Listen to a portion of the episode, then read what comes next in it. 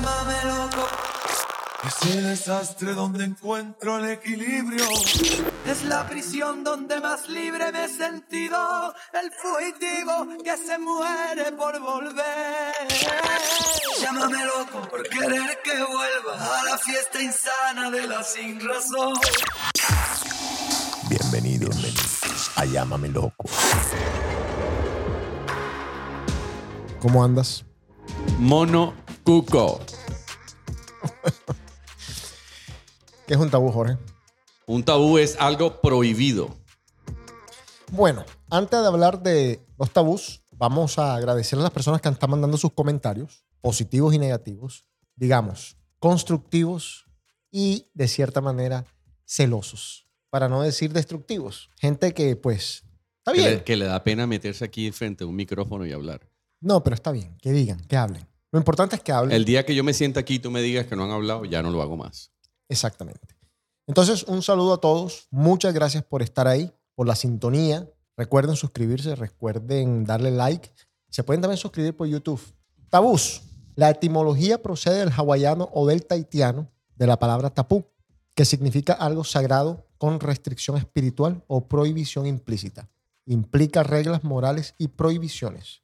O sea, es una conducta inmoral o inaceptable para una sociedad, religión, grupo de personas o inclusive para un individuo. Romper un tabú puede ser considerado como una falta grave y en algunos casos son castigados como un delito por la ley. Hoy vamos a hablar de los más comunes y livianos. O sea, no nos vamos a poner a hablar de la violación, de la pedofilia, sacrificios humanos, torturas, vainas así, canibalismo, porque ya esos son un poquito Vamos a irnos, más vamos a complejos. irnos light. Exactamente. Cuando tú estabas pelado, dice Cervantes, ¿qué te decían de la masturbación? Era pecado. ¿Qué más me iban a salir callos en la mano. Que si que me, me decían, mírate la mano a ver si te están saliendo pelos. Gente inculta. La masturbación es la estimulación sexual de los propios genitales para la excitación sexual. Yo estoy dando la definición porque pues de pronto hay alguien que no sabe, un, un Gustavo Viñas, con el objetivo generalmente de llegar al orgasmo. Se pueden usar diversos métodos, desde las manos, los dedos, objetos cotidianos y juguetes sexuales. Se le atribuyen diversos beneficios médicos y psicológicos y no se conoce una relación casual entre la masturbación y cualquier forma de trastorno mental o físico. O sea, no te salen pelos en la mano. Ni callos tampoco. Bueno, callos de pronto con el abuso. Ahora, mencionamos esto antes, vale la pena repetirlo. La masturbación no es mala mientras, obviamente, no te vayas a hacer la paja 27 veces cada dos minutos, porque te vas, o sea, médicamente te puede suceder algo, ¿verdad? Coloquialmente hablando. Exactamente. Y mientras tu cabeza esté bien en relación a el por qué te la estás jalando.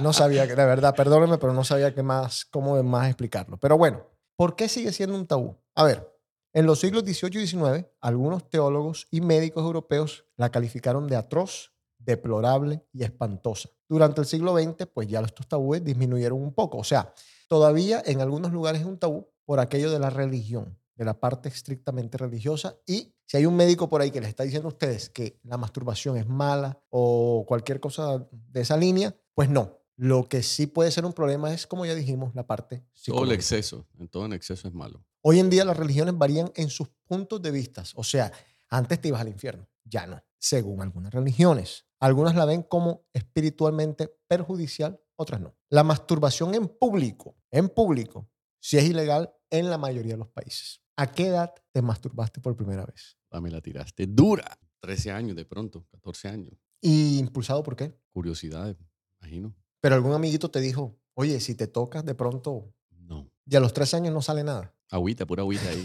No, ni agüita, ni agüita sale. ni agüita. Otra pregunta un poquito personal. Juguetes sexuales. ¿Te masturbas con juguetes sexuales? No. ¿Te sigues masturbando? Eh, ocasionalmente. Hermoso. Ocasionalmente. Es Incesto. que, es que hay otro tabú, hay otro tabú que va relacionado con la masturbación. Para los hombres casados como yo, uno escucha, es que tú no tienes necesidad de masturbarte, tú estás casado. En mi opinión, eso es falso. Correcto. Y las estadísticas así lo demuestran. Los hombres casados, las mujeres casadas también se masturban. Y quizás en las mismas cantidades que los solteros. Quizás. Dependiendo también, pues, de los tiempos, de, tú sabes, la relación que ustedes tengan O sexual. puede ser un intercambio, etcétera. ¿no? ¿Cómo? Puede ser uno masturbar a la pareja de uno y viceversa. Totalmente de acuerdo. Sí, está entre, entre las definiciones, está pues también incluida la masturbación mutua, o sea, las parejas se pueden estar masturbando sin tener penetración. Entonces también parte de, después de este, entre comillas, tabú. Yo creo que deja de ser un tabú ese tema en la medida en que uno lo tenga eh, claro. Mientras estés cómodo con tu sexualidad y la puedas expresar normalmente y no tengas nin- ningún tipo de, de restricción o de privación o de complejo es la palabra. Es algo sano. Quiero agregar algo. De cada uno de estos tabús se puede hacer un programa entero. Uf, Así que por eso vamos a intentar volar un poco dentro de ellos, pero vuelvo y repito, se puede hacer un programa completico. Seguimos. Incesto. ay, papá. Es la práctica de relaciones sexuales entre individuos muy próximos por consanguinidad, parentesco biológico. Por ejemplo, entre hermanos, madres y padres con sus hijos, tíos y sobrinos, el abuelito con el nieto.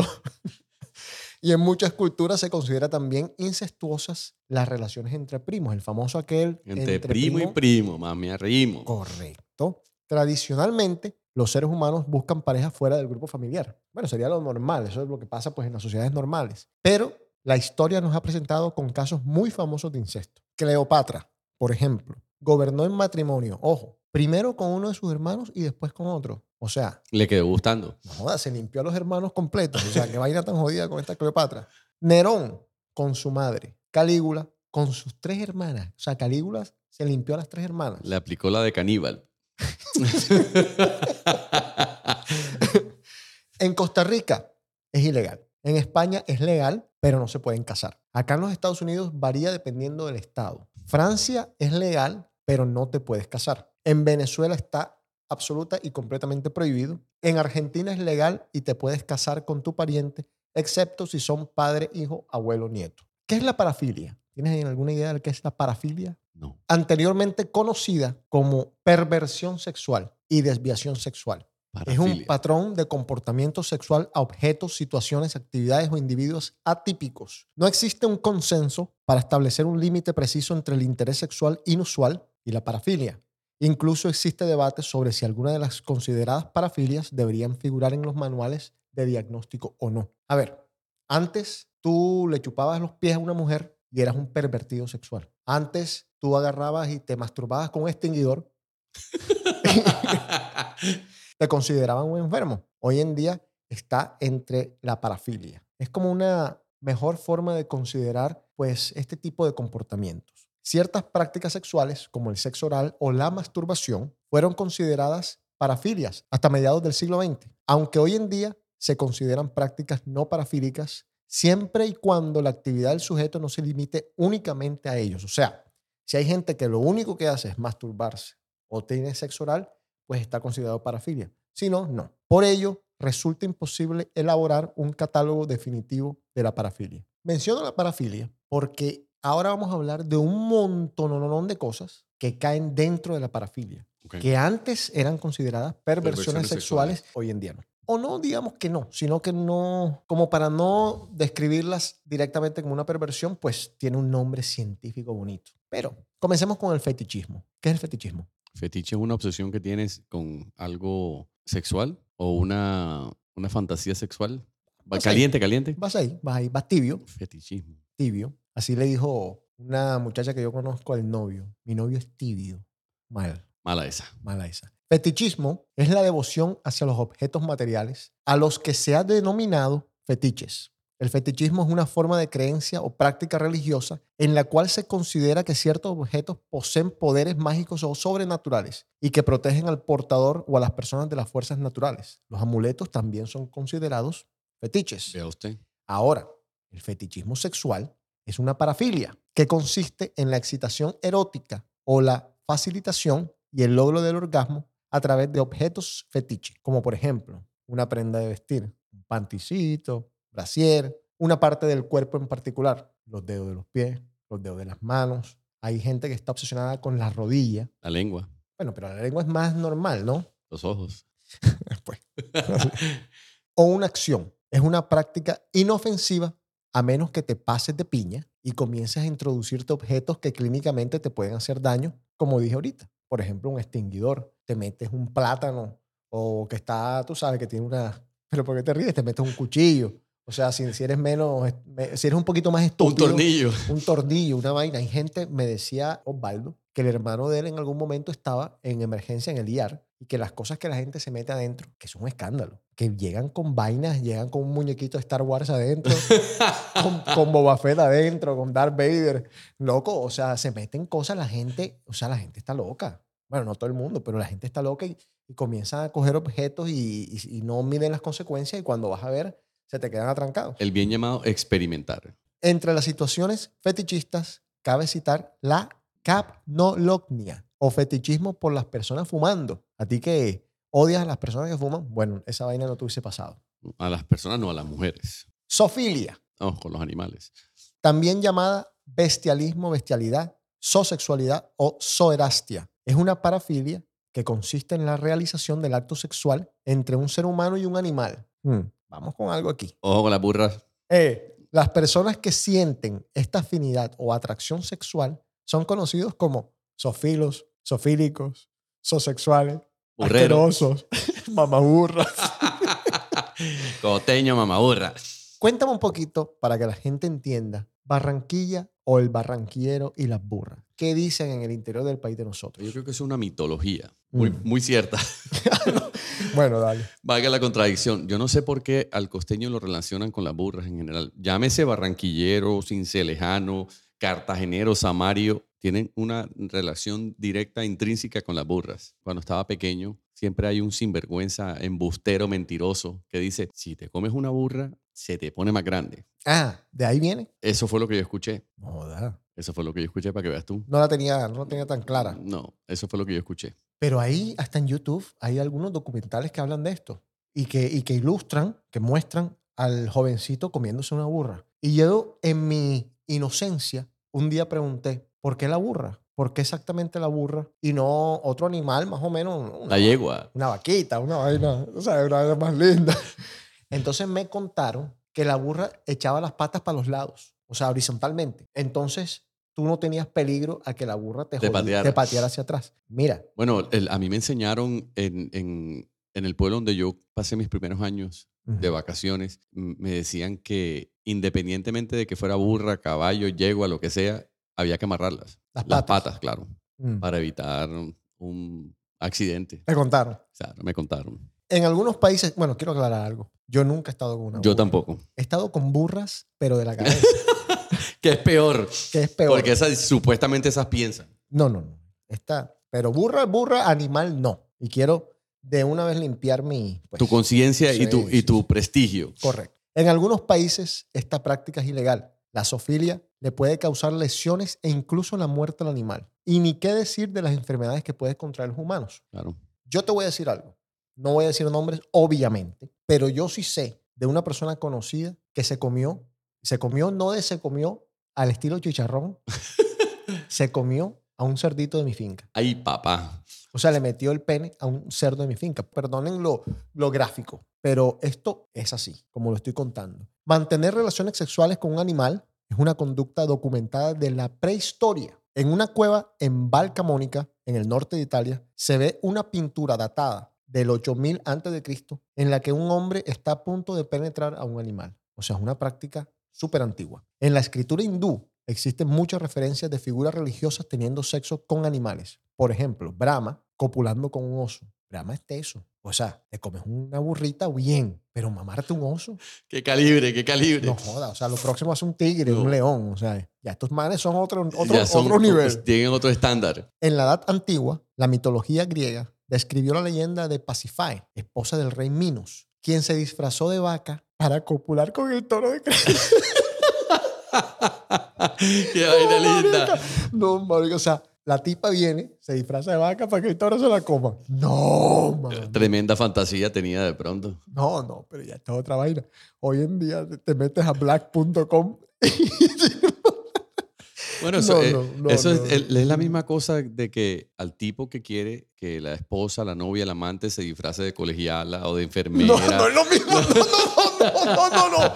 No, no es lo mismo, señor. Como dice no. Guerra, no es lo mismo ni igual. No, no, papá, no, por sí, favor. eh, es verdad, es verdad. No, no. Los actos de bestialismo son considerados ilegales en muchos estados de los Estados Unidos, mientras que en otros no se hace ni referencia directa al bestialismo, sino que se remarcan como delito de abuso animal. No dicen, bueno, es sofilia, sino como... No te meten preso por enfermo, sino por abuso de animales. Exactamente. En muchos países las leyes no estipulan si las relaciones sexuales con animales son implícitamente abusivas o un maltrato. Ello provoca que el bestialismo no esté claramente contemplado en las legislaciones. Y también es jodido porque los pobres animalitos no pueden decir un carajo. No tienen ni voz ni voto. Exactamente. ¿Y cómo te, cómo, cómo te enteras? ¿Cómo sabes? O sea, es muy jodido. Pobres animalitos. La verdad es que la gente está desquiciada. Sadomasoquismo. El sadomasoquismo es un acrónimo de los términos sadismo y masoquismo. Se refieren a la práctica de dar y recibir placer por medio de actos que incluyen recibir o provocar dolor o humillación. En el caso del masoquismo, la persona obtiene placer al ser dominado o maltratado. En el sadismo, es la obtención del placer al realizar actos de crueldad o dominio. ¿Te viste la película 50 sombras de Grey? Sí me la vi. ¿Qué te pareció? Interesante, pero Sí. discutible. ¿Por qué? Porque, a ver, siendo una persona tan considerada, ¿cómo te digo? Muy chapado a la antigua. Tú. to- yo. to- Ok. toca temas que de pronto no... No es que no esté acostumbrado a lidiar con, sino que para mí no son cotidianos. Pero nunca te tocó una muchacha que te haya pedido que le pegaras. No. A mí sí. De pronto una cachetadita en la nalga. No, no, no, no. No, no, no una cachetada en la nalga no es una cachetada en la nalga, es una, Esa es una caricia. una caricia. Eso le gusta a todas, o a casi todas. Pero pégame, nunca. No. Ahórcame. Espectacular, Jorge. Te voy a escupir. Y ¡puftas! Espectacular. Ahora, estuve hablando este fin de semana casualmente con un amigo que me contó que tuvo una cita hace poco. Y el tipo fue a la cita con esta muchacha muy linda. Primera cita, todo muy, muy normal, muy bien. Y ella le dijo, bueno, no voy a ir contigo ahora a tu apartamento porque pues primera cita, tal cosa, o sea, gracias por la invitación, pero paso. Segunda cita, día siguiente, ya la tipa ya, como que el tipo le gustó de verdad, se convenció de que le gustaba, fueron al apartamento. Terminaron quitándose la ropa y cuando comenzó el acto, él me dice, me dio miedo, porque yo soy de las personas que, que pues me gusta, me gusta un poquito de violencia, me gusta un poquito de, sexo salvaje, pero llegó un momento en que ella quería que yo la ahorcara de tal manera que ya ella se desmayara y que eso era lo que le causaba placer. Y ya los puños que me estaba pidiendo eran puños, puños, porque tú, como te digo yo, a mí me han pedido, pégame, y yo una cachetadita, eh, una pellizca de teta, eh, una nalgadita normal que todo el mundo le da, el escupitajo, no te estoy mintiendo. Sí, un montón de cosas, pero que tú dices, no, todo esto está bien, hasta aquí está todo bien. Pero ya entonces hay otro nivel, nivel de nivel, que tú dices, no joda. Y este man me estaba contando que dijo, no voy más para esa. Tal así que no la volví a llamar. Estoy diciendo que me, me, me mostró la foto. Una cosa espectacular, una bomba atómica de mujer. Pero él dijo, no la llamo más. Porque es que no sé tampoco hasta cuándo yo podía. O sea, Oye, eso tiene debe haber un trasfondo psicológico. Sí, lo hay, lo hay. Justamente mencionaba yo que podemos hacer un programa de cada uno de estos, de estos tabús. Sí, Lo que pasa es que, sa- ¿sabes cuál es el punto también? Que no existe un manual de la sexualidad. Es- existen conceptos y también existe la opinión del hombre de lo que está bien y lo que está mal. Entonces, como no hay un manual, todo lo que uno experimente, todo lo que uno trate por curiosidad, hasta cierto punto puede estar bien. Pero ya cosas como estas que se salen del círculo de lo normal, entre comillas, ya, o sea, ya es problema. pero sabes una cosa, en el Kama Sutra, que es un libro famoso de posiciones sexuales y de un montón de guías, hay sadomasoquismo. Entonces, sí es verdad, no hay un manual. Todo está abierto para la experimentación. Yo pensaría que el Kama Sutra es una referencia. Sí, sí, una No, guía. e- Es como si lo comparas, que no tiene comparación, pero si lo llevas a, a compararlo con algo como el manual de Carreño, de la conducta y los modales. El Kama Sutra es una referencia de lo que puede existir, de, de lo que uno se puede guiar para experimentar. Así como el manual de Carreño te dice, no se ponen los cojos en la mesa, pero habrá cualquier caníbal que lo hace y le parecerá bien. O como estar sentado con una gente de otra cultura que terminó de comer y viene el erupto y tú te quedas mirando, este man, ¿qué le pasa? Y puede ser normal. Entonces es, es algo muy, muy ambiguo. Sí, pero vuelvo y te digo, esas referencias del Kama Sutra son bastante, digamos, normales, pero es que hay otras cosas que ya se pasan. Eh, hay gente que le gusta, por ejemplo, la humillación. Yo vi un documental de un man que le gustaba que le pisaran las bolas, que una mujer cogiera en sus tacones, con la punta de los tacones, le pisara las bolas. Imagínate tú. Y eso era lo que al man lo excitaba. No quería penetración, no quería más nada, sino que le pisaran las bolas. Entonces, vaina Bueno, es jodida. que- es que yo- y yo pienso que, que eso es un libro abierto, pensaría yo. La- el, el que diga esto está permitido, esto no está permitido, eso es demasiado, es un hilo muy delgado. Lo que pasa es que de la forma como nos han educado, a medida que han venido pasando los años, que la sociedad ha venido cambiando, siempre hay cosas nuevas que para un ser humano pueden estar bien y para otro no, y uno dice, no, lo que pasa es que vivimos en un mundo distinto. Entonces, lo que, lo que en el año 8000 antes de Cristo se consideró como una actividad normal, de pronto, después de Cristo, uno lo mira como que esta gente estaba loca. Y hay gente que podemos estar en este siglo y según lo que hayan vivido, lo que hayan es- estudiado, como se hayan educado, van a seguir pensando que, por ejemplo, no es normal una hermana con un hermano, independientemente de... Voy a hablar de uno que considero yo no debe ser normal bajo ningún estándar ni en ningún año. La necrofilia. ¿Qué es la necrofilia? Con los muertos. Con los muertos. ¿Tú has estado con alguna muerte? la necrofilia es una parafilia caracterizada por una atracción sexual hacia cadáveres. Ojo, no estoy hablando de la pelada que no se mueve ni del man que es culo de mal polvo. Estás muerta en vida. No, es un cadáver. Para aquellos que no tienen un lenguaje bastante amplio, un cadáver es un muerto. Muerto, muerto, muerto, muerto. No muerto de la risa ni muerto de la gana, muerto, morido, como dice el corroncho. En los Estados Unidos, la mayoría de los estados prohíben esta práctica, gracias a Dios. Aunque formulan, la mayor parte del tiempo, la prohibición con el término eufemístico de abuso sobre un cadáver. Hasta 2004, California poseía leyes contra la mutilación de cadáveres y la profanación de tumbas, porque hay gente que llega a estos extremos, sacan al muerto de las tumbas, están pendientes que estén frescos, lo sacan de las tumbas para comérselo. Es una vaina tesa. Pero este señor, Arnold Schwarzenegger, cuando gobernó, firmó un proyecto de ley que criminaliza tales actos con una pena máxima de ocho años de prisión. Yo me acuerdo que yo vi en E-Channel, no me acuerdo hace cuánto tiempo fue, un documental sobre un eh, psicópata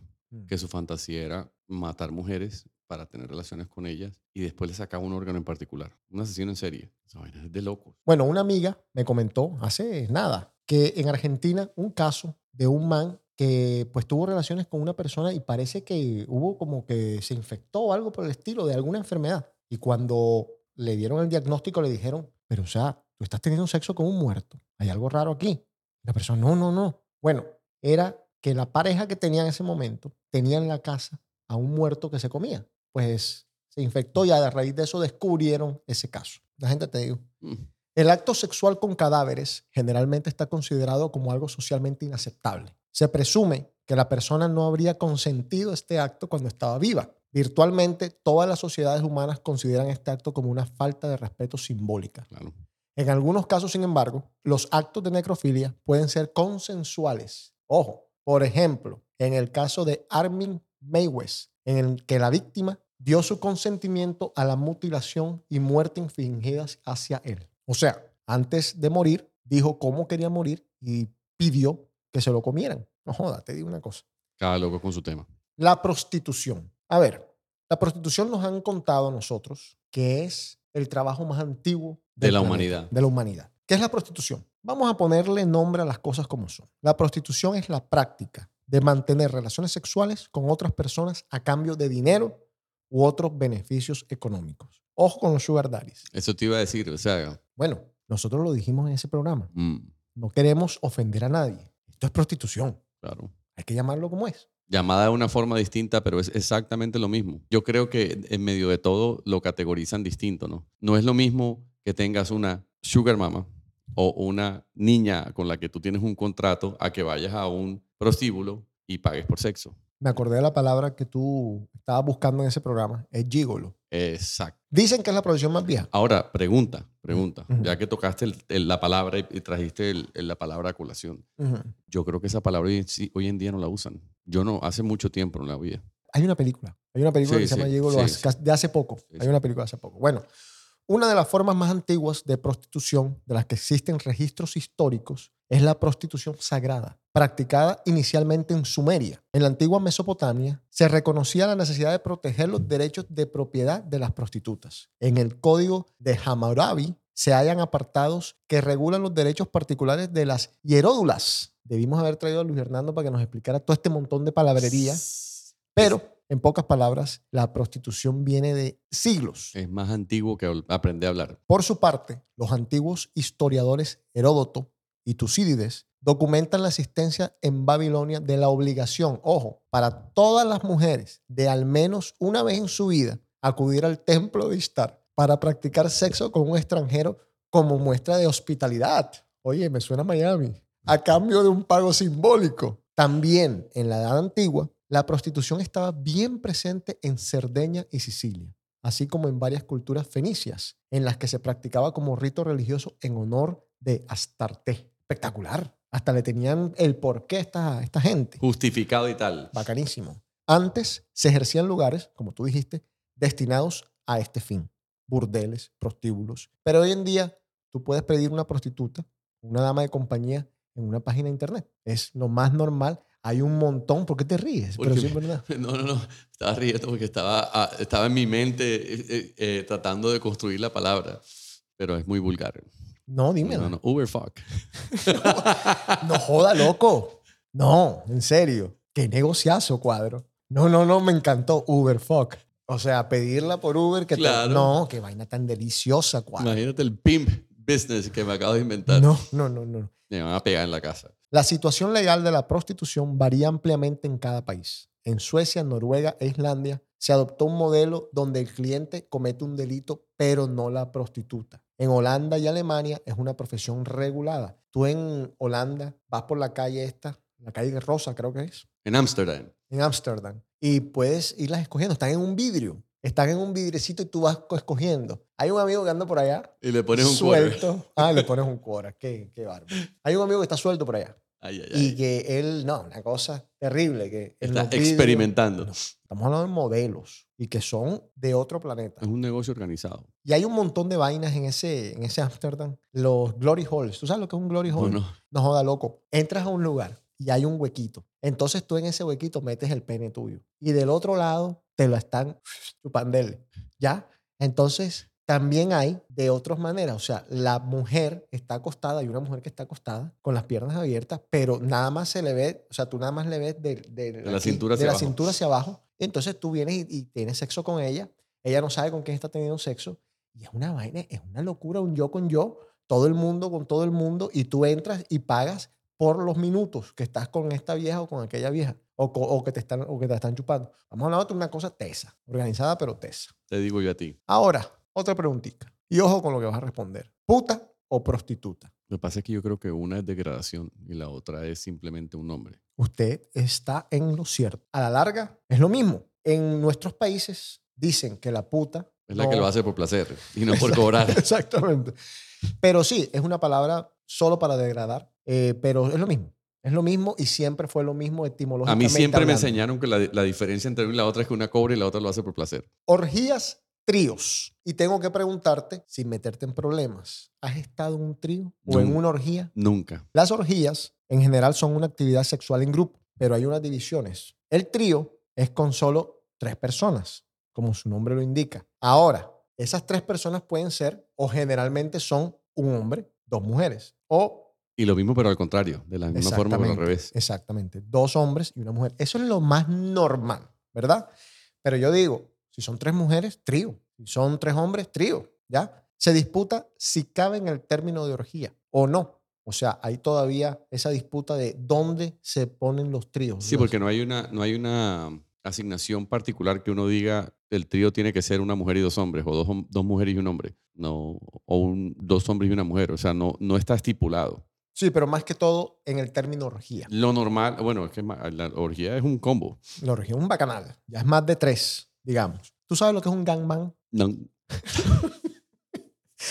Mira, un gangbang, Jorge, es un tipo de orgía en que una persona de un sexo, o sea, una mujer o un hombre, tiene con varios del otro. Porque es que, a ver, la orgía pueden ser 15 manes y 15 viejas. y 15 viejas, o 15 manes y 8 viejas. O sea, una combinación ahí chévere. Pero un gangbang es una vieja, 40 manes. Hay famosísimos gangbangs. Hay películas de gangbangs dedicadas al gangbang. O el negro del WhatsApp con cuatro viejas, 50 viejas, 60 viejas. Correcto, exactamente. Entonces eso es un gangbang, para que la gente lo, pues, lo tenga ahí. Eh, algo se aprende cada día. Y un boy band que también es una vaina, es cercana, primo hermano del gambán, es ya más específico, ya es un man, una persona, un hombre con múltiples viejas. Ahora, échenlas para acá. El que mucho habla, poco dice. Correcto, sí, es verdad. Tatuajes. ¿Tú tienes tatuajes? No, ¿Qué piensas tú del tatuaje? no me gustan. ¿Por qué? Porque a mi modo de ver, muy retrógrado, es que yo soy muy clásico, viejo. Para mí el cuerpo humano no se hizo para pintarse. A ver, ni siquiera justificándolo, yo vi una película demasiado interesante, la verdad me costó trabajo entenderla, no me acuerdo cómo se llama, pero hablando un poco de ella, debe haber mucha gente que la vio. Es una película que trata de una persona que por alguna razón tenía un problema de memoria. Mm. Era una persona totalmente normal, pero por alguna razón no se podía acordar de ciertas cosas y él terminaba tatuándoselas en el cuerpo. No jodas. Tratando, las, se las tatuaba y así era como después iba atando cabos, e iba relacionando cosas. Y de hecho, yo creo que él resuelve, no sé si es un asesinato o algo, o algo de, de lo que lo estaban culpando, no me acuerdo muy bien, pero la película me pareció muy interesante. Puede ser de pronto un poco justificado algo así, pero yo no estoy de acuerdo con los tatuajes. No tengo nada en contra de ellos, no tengo nada en contra de una persona que tenga un tatuaje. Para mí da lo mismo tres letras que una figura de un lobo, lo que sea, simplemente no es algo que me llame la atención. ¿No te gustan mis tatuajes? No es cuestión de que me guste o no me guste, sino que es lo que te digo. Para mí, te voy a poner un ejemplo. Me van a pegar en la casa, pero te lo voy a poner. Mi esposa siempre ha querido hacer un tatuaje, siempre. Eh, no me ha hablado en particular qué quiere, pero sí me ha mencionado alguna que otra vez, "Eh, quisiera esto, quisiera lo otro. Tu cara en la nalga. No, pues tampoco así. A mí no me gusta. Es algo que es un particular, es, es personal. Pero tú la dejarías, por No, ejemplo. Es que, es que ahí es donde vamos. Eso es algo muy troglodita. ¿Por qué? Porque yo no soy dueño de mi esposa. Claro, ni de su cuerpo. Yo con mi cuerpo hago lo que me dé la gana, etcétera. Que es la, la vaina ahora de todas las peladas. Exactamente. Lo que yo pienso, y, y lo veo mucho en los futbolistas, por ejemplo, lo veo como una moda. Hay futbolistas que están tatuados de cabo a rabo. Hay un colombiano que tiene un tatuaje en la mano que ni siquiera se le ve la piel y una vez le preguntaron, ¿tú no crees que digamos en 40 años te vas a arrepentir? Y él respondió, de pronto en 40 años ya va a haber una metodología menos dolorosa para poderse quitar los tatuajes. Por lo que he escuchado, es posible quitárselos y duele bastante. La tecnología ya avanzó bastante, duelen menos. Pero sí, sí es posible ya. Pero me parece que no tiene sentido, o sea, no sé. Consiste en alterar de manera temporal o permanente el color de la piel, Si ves lo, mira que la misma definición lo dice, alterar algo que no está, que no, o sea, que no es normal. sobre la cual se plasma un dibujo, un patrón, una figura, un texto. Eh, esto se hace con agujas otros utensilios que inyectan tinta o algún otro pigmento en la dermis de una persona. A ver, la evidencia más antigua de tatuajes en momias se encontró en una perteneciente a la cultura chinchorro, en la costa de Chile. En esta se conservan tatuajes datados en el año 2000 a.C. Este tatuaje consiste en un bigote delgado sobre el labio superior de un hombre adulto. Una vaina súper rara. No, ni siquiera era como una vaina, una insignia, sino un- una Un bigote. Que bastante vanidosa, por cierto. Como, quién sabe qué estarían pensando o quién sabe qué significado tenía, pero un bigote, o sea, era un bigote. Bueno, en 1846 se abre en Nueva York lo que aparentemente fue el primer estudio de tatuajes. La Alemania nazi utilizaba el tatuaje para marcar a los prisioneros de los campos de concentración. Súper triste. Desde finales del siglo XX, el tatuaje ha sido popularizado e incorporado progresivamente a la sociedad y hoy en día este cumple funciones puramente estéticas. Un modo de expresión artística que no distingue entre sectores sociales, aunque en ciertos ámbitos sigue teniendo connotaciones negativas y hasta está prohibido o limitado a zonas no visibles, por ejemplo, en las Fuerzas Armadas, en las Fuerzas de Seguridad del Estado. Son lugares donde no te permiten tener tatuajes muy... Correcto. Sí, que se vean mucho. De hecho, hasta a veces lo relacionan con pandillas y cosas así, porque hay simbologías que, o sea, te relacionan con una pandilla o con una ganga. Mi postura es más o menos flexible, en el sentido de que no me molestan, sí me gustan, de manera que sean sutiles, que mantengan en una mujer su feminidad. Correcto, Sí. correcto, correcto. Eh, en un hombre no me importa, o sea, que el hombre haga lo que lo quiera, pero a mí, las mujeres que, que- en, las que, en las que me atraen, por ejemplo, no saldría con una que tenga un tatuaje en un cuello así, tú sabes, muy grande. O que no tenga, tengo- que tenga toda la espalda tatuada. Depende también el tatuaje. Depende del tatuaje. Yo he salido con personas que, que, que han tenido bastantes tatuajes, pero no me molestaron porque eran unos tatuajes, no sé cómo explicarte, pero estaban bien, bien hechos. O sea, bien... Es que hay tatuajes muy burdos. Hay tatuajes que tampoco tienen explicación. Hay, hay tatuajes que desde que uno los ve se da cuenta de que fue al, el- o sea, que la, la persona que lo hizo no tenía ni idea de lo que estaba haciendo. es algo muy vulgar, muy, muy... Es una pega. poco art- es art- no es artístico, no es bonito, no tiene eh, como estética. Hay gente también que lo hace por significado. Los míos son significados. Tienen para mí ciertas, cierto peso sentimental. Yo tuve una exnovia que me dijo, ay, vamos a tatuarnos el, el nombre, la inicial tuya y la inicial mía. Menos mal. Entonces yo dije, yo no soy ganado a nadie. Eso fue lo que yo dije en ese momento. No es mala idea comenzar a identificar el ganado aquí porque ese ganado anda por ahí en todos lados. tú Te digo yo a ti. No, no, o sea, uno aquí tirando ideas. Brujería. La brujería es el conjunto de creencias, conocimientos prácticos y actividades atribuidas a ciertas personas llamadas brujas.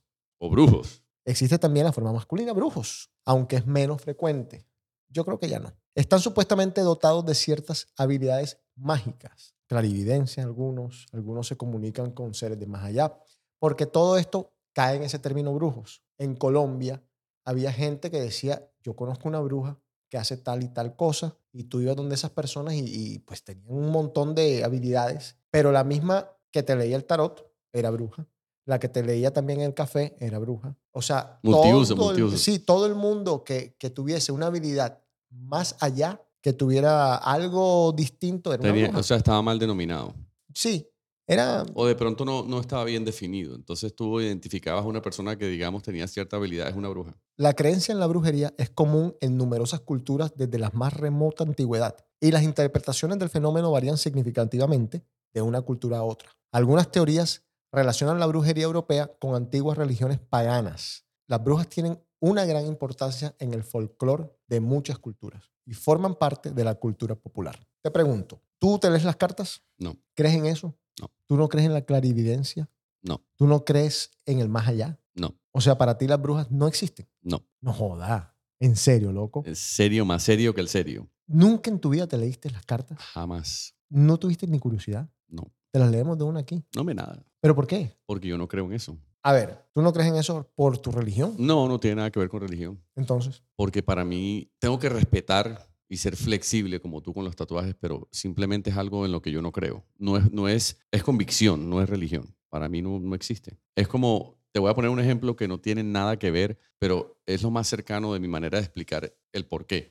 Es como que a un cristiano o a una persona que no es católica, tú le oigas decir de un católico, me tengo que ir a confesar. Hay quien te puede decir, yo no creo en eso porque yo le tengo que decir un nombre de mis pecados. Y porque un hombre me va a decir a mí, ok, yo te absuelvo en el nombre del Padre, Hijo y del Espíritu Santo. No existe. Para mí es lo mismo. O sea, una brujería o un acto de brujería o una persona que haga ese tipo de cosas, yo no te puedo decir que no sé si sea algo real, que, que la persona tenga la habilidad o la posibilidad de hacerlo, no, no te lo puedo decir. Lo que pasa es que como no he estado expuesto nunca a eso y ni me ha llamado la atención, no creo. tú te metes a TikTok Ya no, pero de- ocasionalmente. y te salían las lecturas de, la, de las cartas. No sé si estoy equivocado, pero como toda red social, yo creo que eso, el TikTok, te van saliendo cosas que van muy relacionadas con lo que tú sigues. Sí, correcto. Es un algoritmo espectacular, sobre todo el de TikTok. De todos los algoritmos, el que yo creo que está mejor desarrollado es el de TikTok. Por ejemplo, ahí me salen muchas cosas de fútbol, que es, eh, pues, es una de las cosas que más hago yo o más veo. Básicamente eso. a mí, Entonces, ¿por qué me saldrán rubias o verde? por algo será.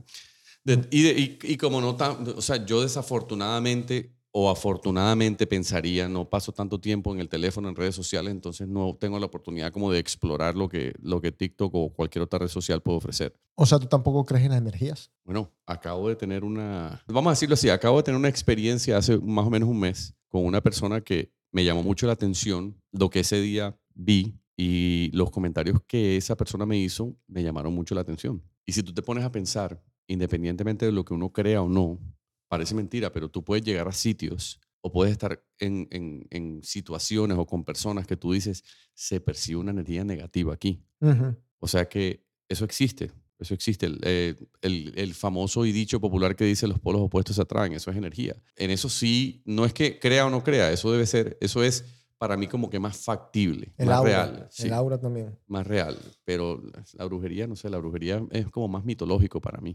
Pero es que justamente de eso se trata, de que asociar la brujería con, el- con la lectura del tarot, para mí es equívoco o está erróneo. Por ejemplo, otra cosa en la que yo no creo son los, los signos del zodiaco. ¿no? Bueno, y eso, eso supuestamente no están correctos o no son correctos por, las, por lo que ha surgido. Y bastante billete que ganó Walter Mercado a punta de eso. Pero yo tengo que defender a Walter Mercado, en paz descanse. Walter Mercado era un tipo estudiado en todas las religiones. Él tenía un título de todas las religiones, no sé cómo funciona eso, pero de estudios teológicos, o sea, reales. Y claro, tenía sus estudios de la carta astral, de, después de todas estas vainas que él salía y decía en la televisión. O sea, eh, seguramente hizo un poquito más de plata haciendo o tirando a cualquier cuento chino, pero el tipo era un tipo estudiado. Hay otra, hay otra, por ejemplo, Nostradamus. Mm, Pero, ¿tú consideras a Nostradamus un brujo?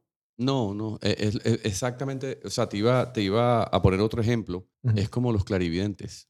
Sobre todo en la farándula se oye mucho o se habla mucho de, de personas que por distintas habilidades pueden predecir lo que va a pasar en el futuro, o que a fulano le va a pasar esto, o que eh, fulana va a pasar por tal cosa. Yo tampoco creo en esa vaina. Puedo ser un retrógrado eh, obsoleto, chapado a la antigua, inocente, como lo quieran llamar. No sé. No sé si, si estoy equivocado por creer o no creer, pero simplemente es algo que no va conmigo.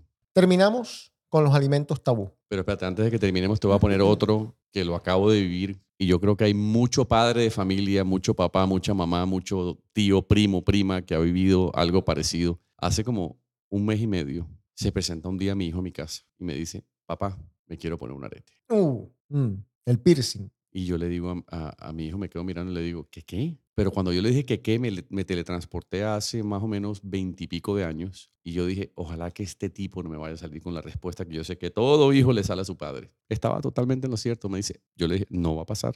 Por lo menos mientras estés en mi casa, no va a pasar. Me acordé inmediatamente que había tenido una conversación con una persona que me había dicho, estás equivocado en querer llevar la contraria a tu hijo, especialmente en la edad en que está. Eso no te va a funcionar. De hecho, tengo un amigo que me dio consejo con respecto a la música que escuchaba. La táctica que él me sugirió funcionó a la perfección. Pero con esto del arete ya era más particular. ¿Por qué? Parece mentira. Yo tuve un arete y yo no veía absolutamente nada de malo, ni tampoco nada de bueno, simplemente me dio por ahí hasta que un día mi papá se dio cuenta que lo tenía y me arrancó la oreja prácticamente. ¿Lo dejé de usar? No. Y él me dijo, papá, pero tú tuviste un arete. Uy.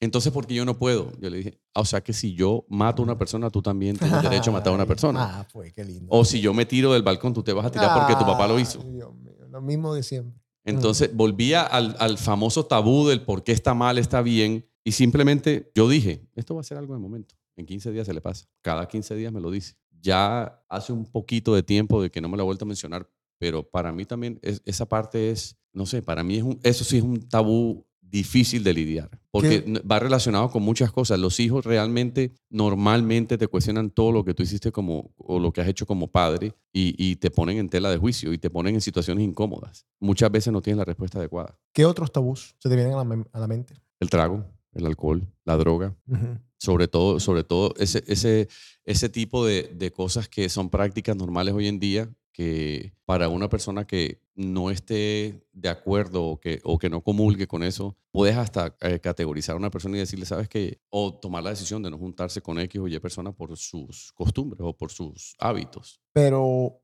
cuando tu hijo se te acerca a ti diciéndote que tomó, ¿cuál va a ser tu, tu reacción? So, Te la pongo al revés. Hace más o menos unos ocho años, no, hace como seis años, me, tocó vivir una situación bien incómoda. Estaba en, la casa de unos conocidos, estábamos varios papás con sus hijos, estábamos en una fiesta, inclusive estábamos celebrando el cumpleaños de, de un entrenador de mi hijo y yo terminé muy tomado, muy, muy tomado. Mi esposa estaba trabajando, mi esposa llegó a la casa, no nos vio en la casa y inmediatamente se comunicó conmigo, me dijo, ¿dónde estás? Y le dije, estoy aquí. Y me dijo, ¿estás tomando? Le dije, sí. Ella automáticamente se fue para donde yo estaba y estaba tan tomado que me tocó dejar el carro mío en esa casa. Y cuando llegamos a la casa, yo me acuerdo que mi hijo le dijo a mi mamá, a mi esposa, perdón, mi papá tomó mucho vino. Para Santiago siempre cualquier tipo de alcohol era vino. Y yo me acuerdo que ese día me sentí tan incómodo que yo le dije a él, sabes que papá, esta es la última vez que tú me vas a haber tomado. No existe. O sea, no va a volver a pasar. Y no ha vuelto a pasar. No ha vuelto a pasar. No sé si fue la vergüenza que me dio que mi hijo me viera en esa situación, a pesar de que no estaba haciendo ningún show ni nada, sino que no estaba en mis cabales. Y pero, pero te molestaría que él tomara. Hoy yo, en día. Yo pienso que no. Yo pienso que no porque eh, yo pienso que al final del día uno en, en la parte de la paternidad está para dar guías, para dar pautas, principios y al fin y al cabo él es un ser humano que tiene su propia capacidad y poder de decisión. Yo pienso que hemos sido lo suficientemente claros en, en cuanto a lo que es el alcohol y, y- y los beneficios y los maleficios que puede traer y ya es una decisión. O sea, es como cosas tan, tan trascendentales pero sencillas, el sexo. Eso es algo normal. El tabú se lo pone uno. Justamente quería llegar a ese punto. A mí me parece que los tabús tienen un problema implícito, que a medida que nos los han puesto como tabús, Correcto. nos han causado más curiosidad y más curiosidad. La pornografía, por ejemplo, eh, como no nos permitían ver pornografía, lo cual está bien, porque, porque tú como niño ves una película de estas pornográficas y te puede dar un trauma de por vida. Sí, lo que pasa es que Entonces- es el no entenderlo, ¿no? Exactamente, el no entenderlo, pero de, de- de igual manera, los, todo tiene su edad también, todo tiene su tiempo. Tú no puedes ver, considero yo, que no deberías ver pornografía a los siete años, por ejemplo, porque no vas a entender un culo. Y, y te, puede, te puede causar un- una impresión equivocada que te puede llevar a una opinión equivocada y, es una cadena de hechos que se va, te va causando traumas, como dices tú. Exacto. Pero al mismo tiempo hay ciertos tabús que el esconderlos tanto o el no hablar de ellos genera esta curiosidad que tenemos todos los seres humanos de justamente hacer lo contrario. Experimentar, experimentar, experimentar, ver las drogas, las drogas. O sea, yo no creo que ningún ser humano en su crecimiento a los 13 años, a menos que tenga problemas tesos, dice, yo quiero hacer drogas. O sea, simplemente porque sí. No, ya vio una película, ya vio algo, ya experimentó, le contaron Sí, algo siempre con los una, amiguitos. una mecha que te enciende. la- Exactamente. Pero entonces, a raíz de esa curiosidad de no saber de lo, lo excitante de lo nuevo, del experimentar, de tal cosa, vienes y te metes en esta vaina. Eh, la sexualidad, como tú dices también. Yo, yo te iba, es, es- es exactamente ese punto quería llegar yo. Yo te iba a decir que para mí el tabú más difícil, a pesar de que cada día es más normal, con el que lidiamos los seres humanos, ya sea por convicción, ya sea por, por sociedad, eh, por cultura, es la sexualidad. Yo pienso que inclusive hay, es algo con lo que el ser humano está aprendiendo a vivir independientemente de que esté o no esté bien y se ha globalizado tanto que las grandes empresas del mundo, las grandes compañías del mundo están contribuyendo a, a un fenómeno que para mí es un fenómeno, para mí es algo que independientemente de que esté bien o mal, no es normal. La, la sexualidad eh, vista desde la parte teológica, el hombre que va a la mujer y al hombre. Yo no pienso que, que Dios haya pensado, eh, eh, hilando muy delgado, en crear a un hombre para que fuese mujer o una mujer para que fuese hombre. Más sin embargo, yo no te puedo decir que yo estaría incorrecto o correcto si me pongo a discutir con una persona que me diga "Es que yo soy hombre, pero antes era mujer y ahora me siento bien así. Cada persona tiene el derecho a elegir. Yo hice un programa hace algunos años en The Cave, en que hablé con un amigo, un amigo, amigo cercano, eh, Esteban, él es gay. Y también he tenido conversaciones con familiares que son gays. Una prima, tú la conoces, Ujú. es lesbiana. Y como ustedes me escuchan aquí hablar, yo he hablado con ellos, con Esteban en el programa y con mi prima off the record, pero hablado como estoy hablando contigo, a calzón quitado. ¿Cuándo sentiste? ¿Cómo sentiste? ¿Por qué sentiste? ¿Qué fue lo que te dio esa idea de soy? ¿En qué momento te despertaste? A raíz de esas entrevistas, entrevistas entre comillas, yo me di cuenta de que honestamente, Jorge, y yo sé que tú no vas a estar de acuerdo con esto, honestamente personas que tienen ese tipo de sentimientos clavados en el DNA, que no es una aberración. Sí, lo que es, exactamente ese era el punto que, iba, que quería llegar. No podemos depender simplemente de que digamos que por teología está mal.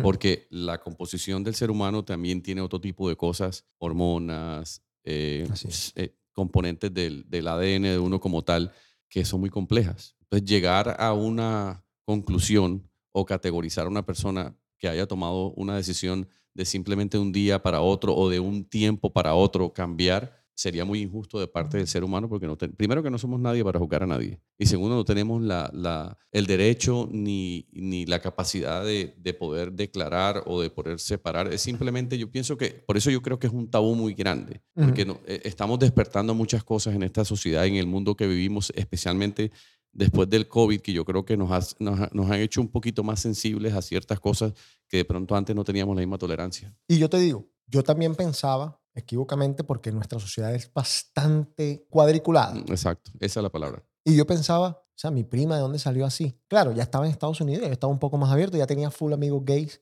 Y yo pensaba como que, no joda, no tan clara, no la tenía tan clara. Después de hablar con ellos me di cuenta de que no, man, que esta vaina, si tú naciste gay y, y- y esa es tu tendencia, esa es tu tendencia. La verdad es que no fue influenciada ni por la televisión, ni por un programa que viste, ni por el amiguito que te dijo, oye, hazte gay, que es bacano hacerse gay. No, una vaina que le nació. Acá, por ejemplo, en los Estados Unidos, que es una sociedad mucho más abierta, hay mucho más experimentación.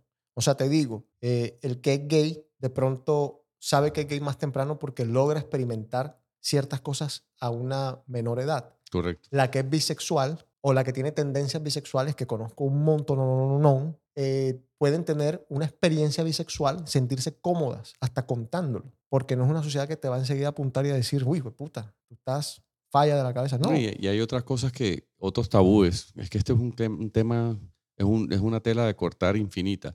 El machismo, ah, por ejemplo, puede hacer que hoy en día debe haber un porcentaje muy alto, hablando de un tema muy, muy masculino como el fútbol, debe haber mucho, mucho gay en el fútbol que está dentro del closet por el que dirán. Bueno, alimentos tabú. Cerdo es un tabú o no se puede o no es permitido en el judaísmo y en el islam, a pesar de que algunos son menos ortodoxos, como le dicen por ahí, y se mete un chicharroncito de vez en cuando. Ahora, ¿de dónde viene esto? Esto viene de hace mucho, mucho, mucho tiempo. Hubo en el mundo una plaga o una enfermedad que se pasaba por el cerdo. Se murió mucha gente. Entonces, ¿cómo lo solucionaron? Alguien dijo, no se come más cerdo.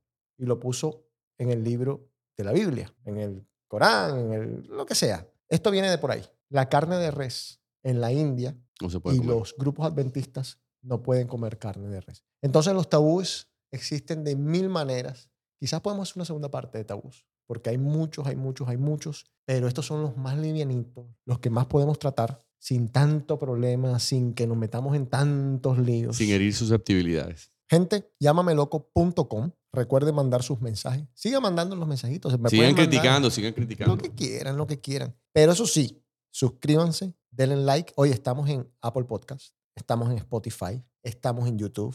¿Qué más quieren? Aporten, aporten. Manden ideas, digan lo que les dé la gana. Aquí estamos. Muchas gracias. Chao.